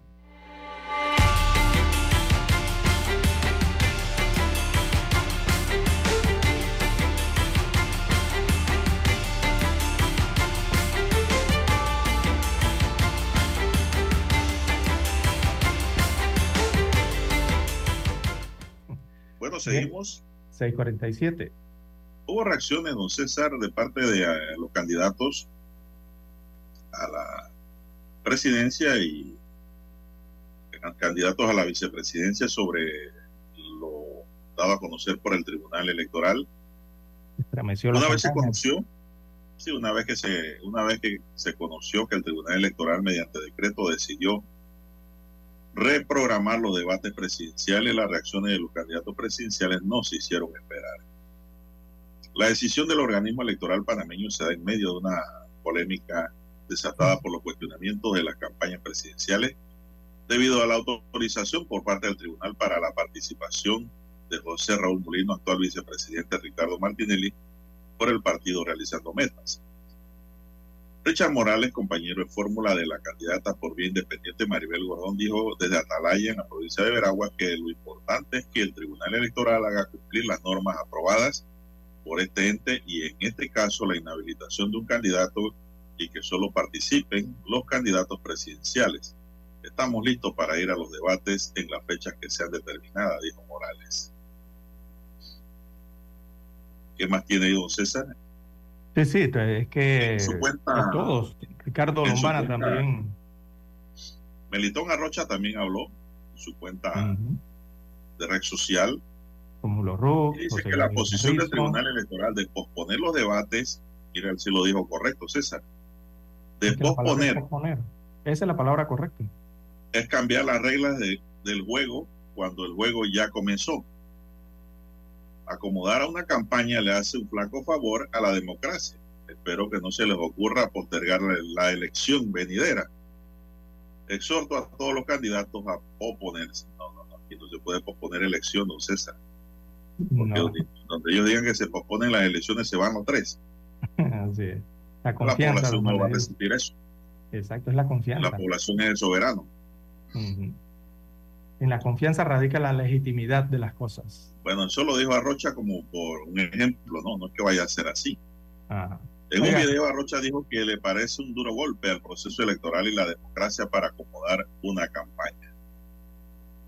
Por otro lado, eh, Rómulo Rock, quien estuvo en Atalaya, eh, manifestó que están enfocados en su campaña, van a participar en todos los debates y que habrán para, para presentar su propuesta el tribunal tomó una decisión por la razón de que había dudas de la legitimidad o no de lo que estaba haciendo con el debate. Como dije ayer en otras declaraciones y el día anterior, ese es un tema que puede decidir el tribunal electoral. Uno quiso hablar sobre si el tribunal ha demorado con la situación de las candidaturas de Martinelli, al tiempo que volvió a indicar que no le preocupan los problemas legales de otras campañas. También eh, habló el día de ayer Zulay Rodríguez, candidata por la libre postulación, eh, ¿verdad?, a la presidencia de la República, eh, quien busca llegar entonces al Palacio de las Garzas a través de la libre postulación. Ella dijo que, o expresó su descontento por esta decisión de las autoridades del Tribunal Electoral y que se debió respetar lo previamente acordado, si es que había un reglamento, ¿no? Dice Zulay, abro comillas, le cito. Eh, si había un consenso previo y una fecha fijada entre las partes, se debería haber eh, honrado ese acuerdo. Indistintamente de este contratiempo, estoy preparada y seguiré, y dándole a conocer a los panameños más o mis propuestas a través de las redes sociales, según dijo la candidato Zulay Rodríguez. Eh, también, bueno, ya leyó usted la de Melitón Arrocha y Rómulo Rux. Bueno, Ricardo Lombana habló también desde Chile. También habló ayer, sí. ¿Ya la tiene? Sí, sí, Ricardo Lombana de otro camino, el candidato presidencial tildó la disposición del Tribunal Electoral de vergüenza. Abro comillas, le cito a Lombana, a menos de tres meses para las elecciones y varias semanas después de que la justicia se pronunció, el Tribunal Electoral sigue alimentando la incertidumbre actúen, eh, eh, actúen y que participe quien corresponda en los debates, pero no suspendan este ejercicio democrático. Estamos listos para debatir con quien sea y cuando sea. Esto lo escribió en su cuenta de la red social ex eh, Twitter. Y eso lo ah. reprodujo TVN también. También ayer sí. ahora nosotros aquí. También otro de los candidatos, Martín Torrijos, del Partido Popular, aseguró que está listo para debatir y para plantear las soluciones a los problemas más sentidos de los panameños. Abro comillas, le cito a Torrijos. En el momento que sea, con quienes participen o no, ya es un tema del Tribunal Electoral y las leyes, según destacó Torrijos también en sus redes sociales. Y José Raúl Molino, eh, don Juan de Dios, que es el candidato a vicepresidente de la Alianza Alianza, del Partido Alianza y Realizando Metas o RM, él utilizó la cuenta de Twitter y manifestó, abro comillas, le cito a Molino, voy a ir a los debates, gústele a quien le guste. Hicieron de todo para que Ricardo Martinelli no pudiera asistir, eso es culillo. Ahora también ponen palos en la rueda para que yo no vaya, porque saben que somos el mismo equipo, que vamos a volver a aprender la economía y llevar buen chen chen y felicidad al pueblo. ¿Cómo se hace eso? les aterra, según dijo José Raúl Molino eh, en su cuenta en la red social X. No, eso no, no, es más que una propaganda, porque como abogado sabe bien que él no podía participar. Exactamente. Es mientras Martinelli esté activado en el Tribunal Electoral. Tiene que desmontar a Martinelli el Tribunal Electoral como candidato para que él bien pues haga todo lo que está diciendo ahora. Así es. Él... No, no, requiere mayor análisis. Para habilitar eh, a Mulino debe ser inhabilitado no Martinelli. Fuera, no me deje por fuera a, Gaby Carrizo. Sí, también. Desde la ayer. campaña del candidato Gaby Carrizo también hablaron informaron a través de un comunicado que ven con profunda preocupación los cambios al calendario electoral aprobado por los debates de escasos cuatro días de la celebración del primer debate presidencial. Esto como consecuencia trastoca de forma importante la agenda y planificación de las distintas candidaturas por parte de quienes son los garantes de las elecciones del 2024, indica el comunicado. Esto es cierto. Todas las campañas son afectadas, sé todas, porque ellos van programados con una agenda de trabajo. Uh -huh. Manifiestan que en las reglas del debate comunicadas a las distintas campañas se enfatizó que de no asistir el candidato presidencial se quedaría el espacio vacío. Este improvisado cambio de fecha del primer debate trastoca los principios de justicia, equidad y transparencia de los procesos electorales, por lo que exigimos se cumpla con las fechas establecidas desde el 30 de mayo de 2022, puntualiza el comunicado de la campaña de José Gabriel Carrizo. Sí. Además de, bueno, eh, lo que generó todo esto, ¿no? Que fue una denuncia o una aquí, queja. ¿no? Sí, falta Maribel Gordón, que al final, bueno, fue que generó. No, pero habló Richard Morales. Sí, habló en nombre de ella, pero ella también en la cuenta social Twitter, veo aquí su cuenta que es arroba Maribel Gordón C-bajo. A ver qué dice, digo. dice Maribel Gordón, abro comillas, le cito al Twitter, siempre estamos listos para el debate de ideas, pero nadie está por encima de la ley. La decisión del Tribunal Electoral no debió ser la suspensión, sino mantener el debate conforme a la reglamentación existente que ellos mismos plantearon. Cierro comillas, eh, es lo que señala eh, la candidata que precisamente trajo esto al tapete, don Juan de Dios, la semana pasada, ¿no? Eh, presentó una formal queja ante el Tribunal Electoral y degeneró en esta situación que estamos viendo hoy día. el pasado sábado fue escuchada, ¿no? Fue escuchada el pasado sábado explicamos por qué era ilegal e inconstitucional haber habilitado a Molino estando Martinelli vigente. Uh -huh, exacto. Aquí en Omega Estéreo. Yo creo que ahí pusieron los burros detrás de la carreta. sí. Así no es la cosa. Entonces creo que la salida más viable era posponer César. Porque usted se imagina que a última hora diga, no, hemos analizado bien y José Molino no puede ir. Ay, Dios mío. Si ahora dijo que le pararon eso porque tienen culillo, ¿cómo hubiese sido esa campaña entonces? No me dejan hablar. Pero la Pero, culpa no es mía ni suya, no, ni de Molino. la culpa es del Tribunal Electoral. Del Tribunal Electoral, exactamente. Eh, por estar vulnerando las reglas de, del juego que ellos mismos establecieron y que ellos mismos deben hacer por cumplir porque son el árbitro. El sí, porque son el árbitro, ¿no? Eh, por una parte, bueno, escucharon la denuncia de la candidata de libre postulación Maribel Gordón, pero por otra, eh, yo no sé, yo pienso que el debate se debió, no se debió posponer, don Juan de Dios. El debate se debió dar simplemente aplicando las reglas que ya se habían establecido. José Raúl Molino no podía participar en ese debate, eso estaba más que claro, ¿no? Pero bueno, el Tribunal Electoral tomó unas decisiones de acuerdo y otras de sala y generó esta... Es, es un error, don Juan de Dios, es un error. erraron allí y al hacer, al tratar de solucionar ese error, bueno, siguen generando más errores, que es lo más triste, ¿no? Es que después del error viene el hit. Exacto, vienen más, eh, más errores. No, no, no, sí, fue un, fue un, grave error, un grave error. ¿Por qué? Porque judicialmente, don César, legalmente, el tribunal no sabe qué está pasando con la sentencia eh, que tiene Martinelli de pagar 10 años y 8 meses de prisión. ¿Por qué? Porque a, él, a ellos no le ha llegado vía oficio una comunicación que diga que hay una sentencia en firme y debidamente ejecutoria de que procedan ellos de acuerdo a derecho. Ahí sí podían tomar esas decisiones. Después de inhabilitarlo. Pero si no estaba inhabilitado, no hay silla. No, exacto. No, hay espacio para el vicepresidente. Campañas. es, lo mismo que, es lo mismo que ocurriera eh, si fuese un debate de alcaldes, don Juan de Dios, ¿verdad? Si es de alcalde, usted quiere escuchar al principal, usted no quiere escuchar al, vice, al candidato a vicealcalde. Eh, y lo mismo para los, para los otros cargos. Para eso existe el debate para la figura específica, ¿no? Que en este caso eran los presidenciables. Exactamente.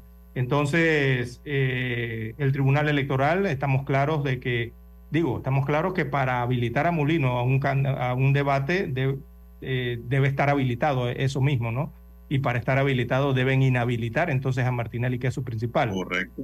Y el electoral... Y el, tribunal, proceso. el Tribunal Electoral, recordemos, está esperando esa sentencia ejecutoriada para formalizar esa inhabilitación.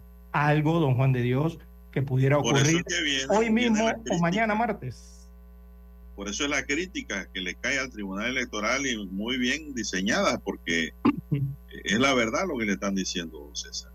El Tribunal Electoral ni nadie tiene la culpa que los abogados de Martinelli estén interponiendo recursos y solicitudes que atrasen más la llegada de la sentencia al Tribunal Electoral para debatir el tema en el Tribunal Electoral, que es el escenario en donde se debe hablar de ello. Y, en y, en ese decreto número 12 eh, hay que prestar atención muy clarito en el considerando en el párrafo 2. Eh, el Tribunal Electoral va a inhabilitar a Ricardo Martinelli Berrocal, don Juan de Dios. Nada más están esperando que se cumpla el paso de que llegue el fallo. Pero no es, no es ni siquiera el Tribunal Electoral, es la Constitución, César. Es la Constitución que lo inhabilita pero ya con ese párrafo número dos, más que claro lo que va a ocurrir posiblemente esta semana, a, inicio o a mediados de esta semana. Bien, siete en punto de la mañana en todo el territorio nacional. Pausa. Noticiero Omega Estéreo. El satélite indica que es momento de nuestra conexión. Desde Washington, vía satélite. Y para Omega Estéreo de Panamá, buenos días, América. Buenos días, América. Vía satélite desde Washington.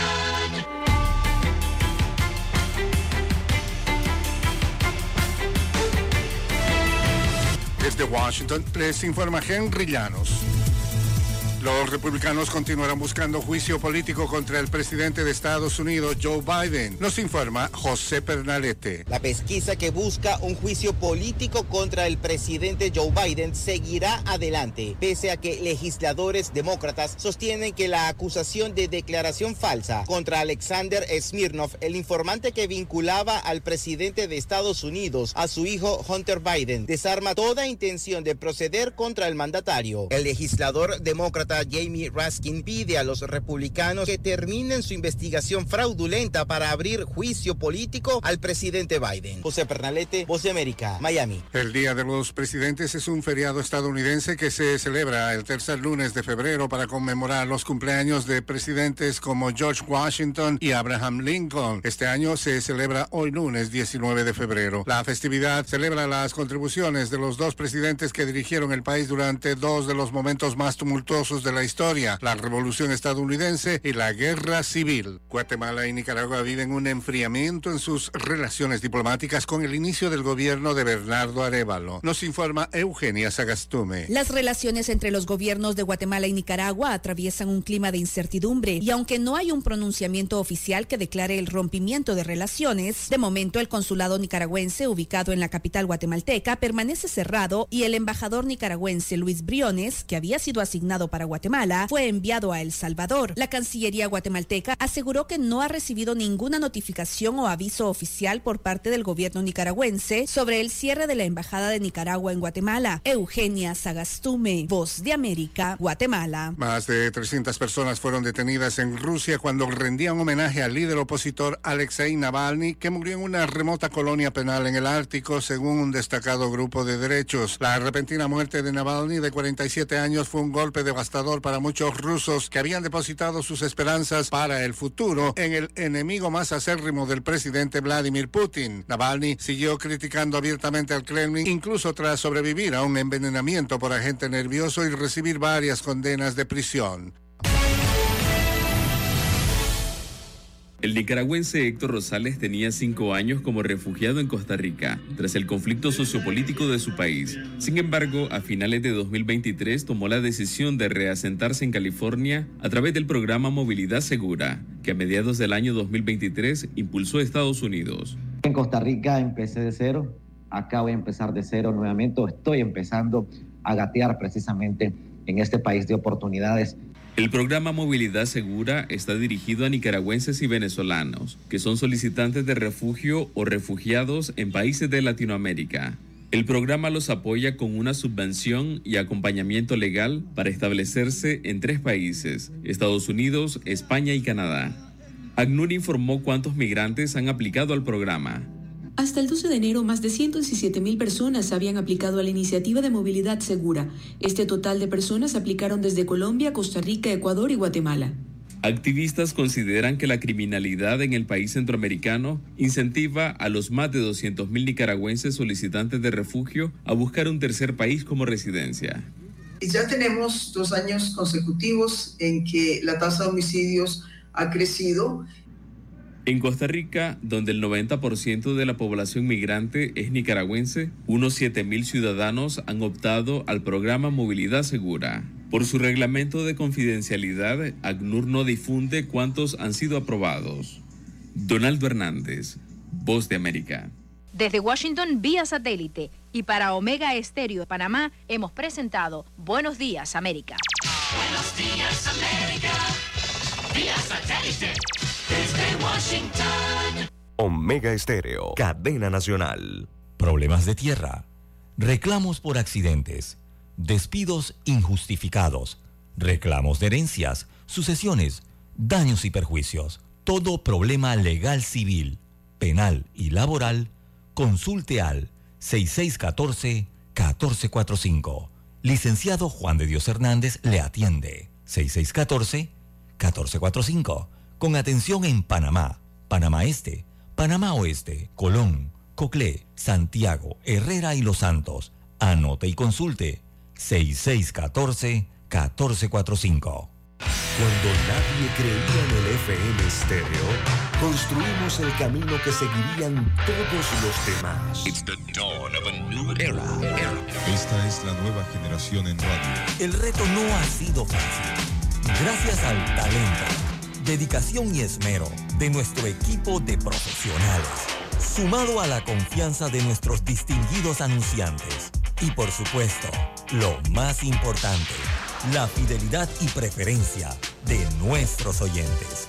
Nos han convertido en la mejor cadena nacional en FM Stereo las 24 horas durante 43 años. Esta es la generación.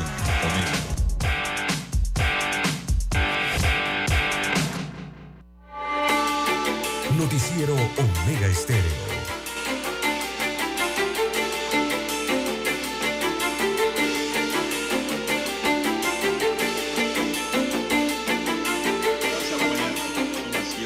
seis minutos, señoras y señores, siete, seis minutos. Don César, eh, fin de semana estuve allá por su tierra, Coclé. y subí por Cocle y llegué a Colón. Ay, ay, ay, se fue para la, para la parte norte. Montañas, la serranía. Montaña hacia arriba, hasta que los oídos se le tapan. Eh, llegué hasta el corre, hasta el distrito Marto Rijos Herrera, que pertenece a Colón. Colón. Ahora sí se puede pasar. por el área minera, no, o sea, sí se puede. Es, que el detalle es que cuando estaba la minera activa, don Juan de Dios, la empresa minera en este caso, eh, había que pedir permiso para pasar por esa carretera. Esa era una de las problemáticas que existía eh, cuando estaba activa la mina, eh, don Juan de Dios. Eh, tenía la carretera que conectaba, una muy buena carretera, conectaba la provincia de Colón con la provincia de Coclé, ¿verdad? La costa abajo con las montañas y la carretera del norte de las montañas de Coclé, pero no se podía pasar. Usted tenía que estacionarse y pedir permiso en una garita, don Juan de Dios, a ver cuándo le contestaban. Y ahí se acumulaban los vehículos y las personas eh, para pasar. Y tenían que esperar horas eh, a ver si les daban paso. Regularmente les daban paso, pero tenían que esperar mucho tiempo. Eh, era la problemática que existía también en ese punto o en ese hito, antiguo hito minero, don Juan de Dios. ¿Cómo estuvo el recorrido? Dígame. No, bueno, seguimos, ¿no? Ahí, cuesta arriba, don César hasta que llegamos allá a este distrito nuevo que se creó en el año 2018, el distrito Omar Torrijos Herrera, en donde se realizaba la actividad. Fue a ver los búfalos. De la feria del búfalo. Ajá, muy bien. La segunda feria del búfalo se efectuó el pasado fin de semana y conversaba con algunos de los dueños de búfalo, de ahí dicen que ellos quieren fortalecer esta actividad. Por lo menos ya el el MIDA los tiene en agenda como feria en determinado tiempo del año. Y sí, ellos necesitan más apoyo, dice, para que la feria se dé más a conocer y también para que la cría de búfalo en Panamá aumente. Exacto, criar buena carne, mucha carne, mucha leche, yogur y queso. Y entonces quieren promover que muchos ganaderos, mucha gente también se dediquen a crear búfalos, César, aparte del ganado uno natural, ¿no? Que se cría. Pero sí fue un evento muy concurrido, hubo delegaciones de otra, otros municipios, de, de las escuelas, eh, del área, de, fue un evento folclórico natural, entonces. Y pues aprovechamos de vuelta para pasar a ver eh, la casa del general Torrijos, que está allá también. Hay mucha gente que no sabe dónde queda eso. Yo no sabía. es que se confunden con los coclecitos y con los ríos. entré a la casa y vi por dónde. Hay dos de cada uno. Sí, no, ahí, hay, una funcionaria de mi cultura. Eh, ella es la que es la anfitriona para recibir al público que van a conocer el museo, porque esa casa es museo ya, del general Torrijos, de cómo se vivía allí. Una casa de madera muy bien hecha. Pero eh, es un área, don César, muy poblada no estamos hablando de un área despoblada. Eh, eh, la población de ese distrito es bien grande. Sí, es que recordemos que Y Coclecito tiene, Coclecito, Coclecito tiene 44, creo que 45 y anda por allá. Por ahí está, más de 40, y, más de 40 años de, de, la llegada, ¿no? Recordemos bueno, y lo, el general allá. no sé si usted come carne de búfalo. Bueno, la verdad le voy a ser sincero, don Juan de Dios. Eh, yo no sé si he probado la carne de búfalo. Pasa que ahí en el interior usted sabe que le dan el plato de comida a uno y le dicen, pruébate esta carne que está buena. Y después que usted la, come, al rato le dicen, es tal carne. Es carne de, de lagarto, es carne de no, búfalo. No, estoy hablando de búfalo. Por eso es que yo no sé si he comido carne de búfalo, don Juan de Dios. Cuando más he comido no me he dado cuenta yo sí creo que posiblemente la haya comido porque me informaron que la carne de búfalo se puede vender también con la carne de res. Sí, sí, sí. Y es más, la carne de búfalo es una carne muy nutriente, una carne muy buena. Países como Brasil consumen esa carne a granel, entonces. Y en Panamá, pues ahora es que estamos, eh, como que dice, iniciando, iniciando ese tipo de actividad una carne asada de búfalo con yuca no está mal. Dani lo que quiere saber es cómo a qué sabe esa carne de búfalo. Tiene que mostrarle la foto de los búfalos. eh, don Juan de Dios, así como la muestran allá en Coclecito, ¿no? Creo que en la casa comunal de Coclecito, allá en Donoso, hacen una exhibición de, una vez Sí, sí, una sí, exhibición de fotografías y de, murales eh, sobre los búfalos, ¿no? Eh, que crían allí en ese corregimiento de, el nombre es San José del General, allí en el distrito de Donoso, en Colón. Allí queda la comunidad de Coclecito, pero es que hay varios coclecitos, ¿no? El coclecito de Colón y el coclecito acá de Coclé. Entonces se Ajá. comparte allí, ¿no? Se comparte. Correcto, correcto. Lo divide un río. Exactamente, sí. Lo mismo es. Río- Pero bueno, una experiencia bonita. Puede ser que el próximo año pueda ir César por allá. Lo invito de ya que vaya. Es que no, no he asistido por el hecho de ese, ¿no? De, de la, la limitación que había en la carretera. Eh, esto Yo de no que- sabía. de que había una garita allí y, y uno a veces no, no, no, no emprende eso, ese viaje por temor a ello, ¿no? Pero ahora que sé que está abierto, ahora es más fácil. Y es una buena Sí, sí, carretera hasta sí, para sedanes, hasta para vehículos sedanes, don Juan de Dios pueden ir. Sí, sí, sí. La carretera está buena. Está buena. Conecta arriba, buena. Conecta abajo, a, Colón abajo, ¿verdad? A Costa abajo. Y de ahí entonces ya usted se va para donde quiere, para Palmas Bellas, para todas estas áreas, eh, Palmira, en Colón, todas estas áreas, ¿no? Subiendo desde la costa abajo, pegado entre, eh, recordemos que esta área de Minera está cerca a la parte limítrofe entre Veraguas con Colón y Veraguas eh, y Coclé con Colón. Entonces usted de la costa abajo, cuando llega allí por la provincia de Coclé, subiendo a través de Penonomé o a través de Antón o a través de San Carlos, también en la provincia de Panamá Oeste, hay varios, varias calles que lo llevan allá arriba, que conectan por lo menos pues, a, la- a las montañas de Coclé. De ahí usted puede subir entonces a estas otras comunidades de la costa abajo de Colón que tienen hermosas playas, don Juan de Dios.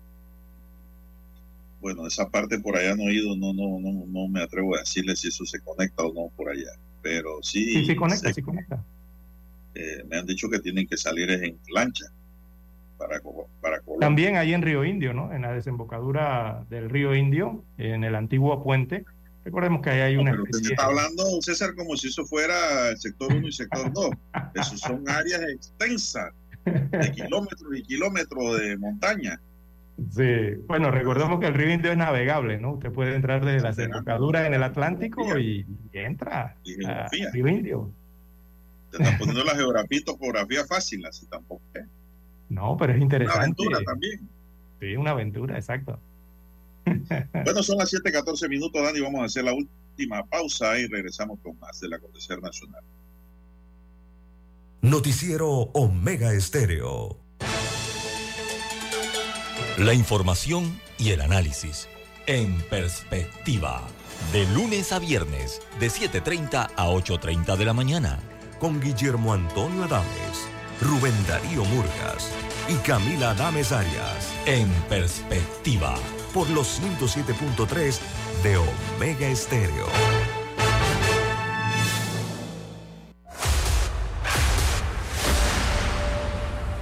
Desde los estudios de Omega Estéreo, establecemos contacto vía satélite con la voz de América. Desde Washington, presentamos el reportaje internacional.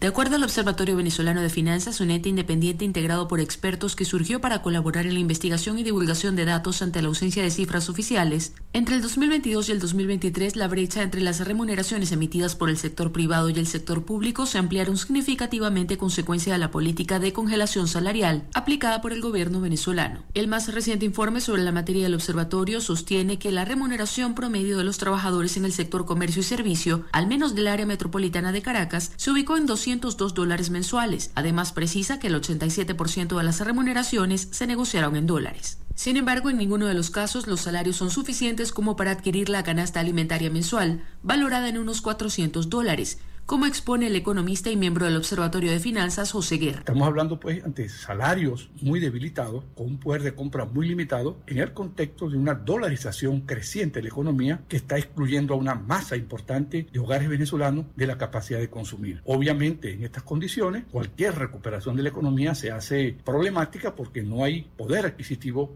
por parte de los trabajadores de Venezuela. El presidente Nicolás Maduro aseguró a mediados de enero que a partir de este mes habrá un ajuste del bono de guerra que reciben los empleados públicos, pero no se refiere a un incremento de salario mínimo que aún se ubica en 130 bolívares mensuales, el equivalente a unos 4 dólares a tasa oficial. El denominado bono de guerra, una suerte de subsidio que se empezó a pagar a inicios del año pasado a empleados públicos, jubilados y pensionados, fue ajustado a 60 dólares mensuales y el bono de alimentación con el que los trabajadores pueden comprar alimentos se mantiene en 40 dólares. Carolina Alcalde, Voz de América, Caracas. Escucharon vía satélite desde Washington el reportaje internacional. Omega Estéreo, cadena nacional. Dale check, check, check. Willy, Willy, Willy. Willy alcalde. Willy alcalde. A la city. A la city. Willy alcalde. Willy alcalde. A la city. El cambio para la city. Pa' que la bella también viva pretty. Willy, Willy, Willy. Se suma Casis. Decora mi gente, está el cambio para ti. El cambio para toda la city. La city pa' Cora, Juan Diego Gonzalillo. Sumando comercio y cultura, Frencillo. A cambiar la ciudad. Con Willy Casis vamos a mejorar. Willy, alcalde, Casís, vicealcalde. Anuncio político pagado. Noticiero Omega Estéreo.